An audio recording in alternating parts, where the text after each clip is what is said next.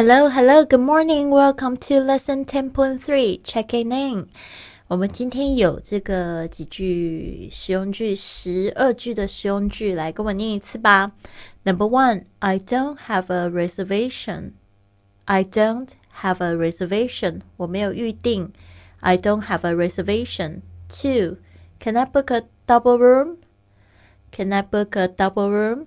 我可以订双人房吗？Can I book a double room? Three, do you have vacancies for tonight? Do you have vacancies for tonight? 今晚有空房吗？Do you have vacancies for tonight? Four, I'd like to make a reservation for tomorrow. I'd like to make a reservation for tomorrow. 我想要为明天预约。I'd like to make a reservation for tomorrow.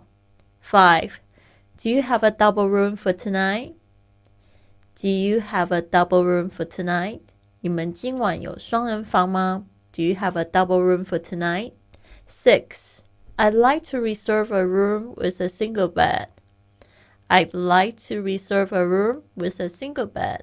我想要预定一个单人房。I'd like to reserve a room with a single bed.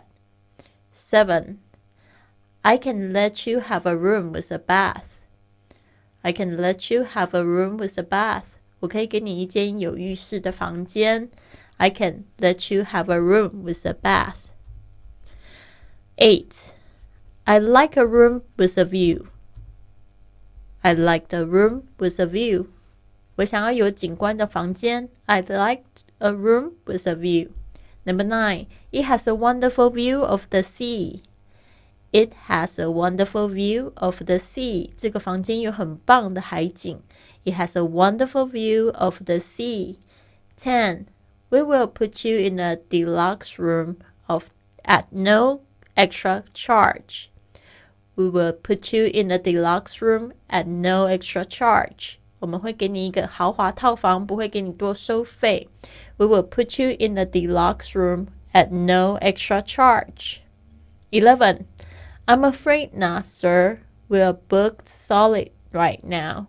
I'm afraid not, sir. We are booked solid right now. 抱歉，先生，我们的房间都已经订满了。I'm afraid not, sir. We are booked solid right now. Twelve. I'm sorry, but we are fully booked up. I'm sorry, but we are fully booked up. 对不起，我们这里都客满了。I'm sorry, but we are fully booked up. 好的。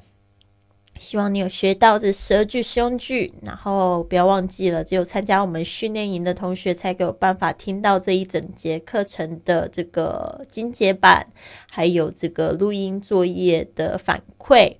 那我们还有五天呢，这个第三期的训练营就要开课了，还没有报名的同学，赶快到我的公众微信账号是贵旅特，贵是贵重的贵，旅行的旅，特别的特，来参加我们新的一期的报名。好的。I'll see you soon. Have a wonderful day.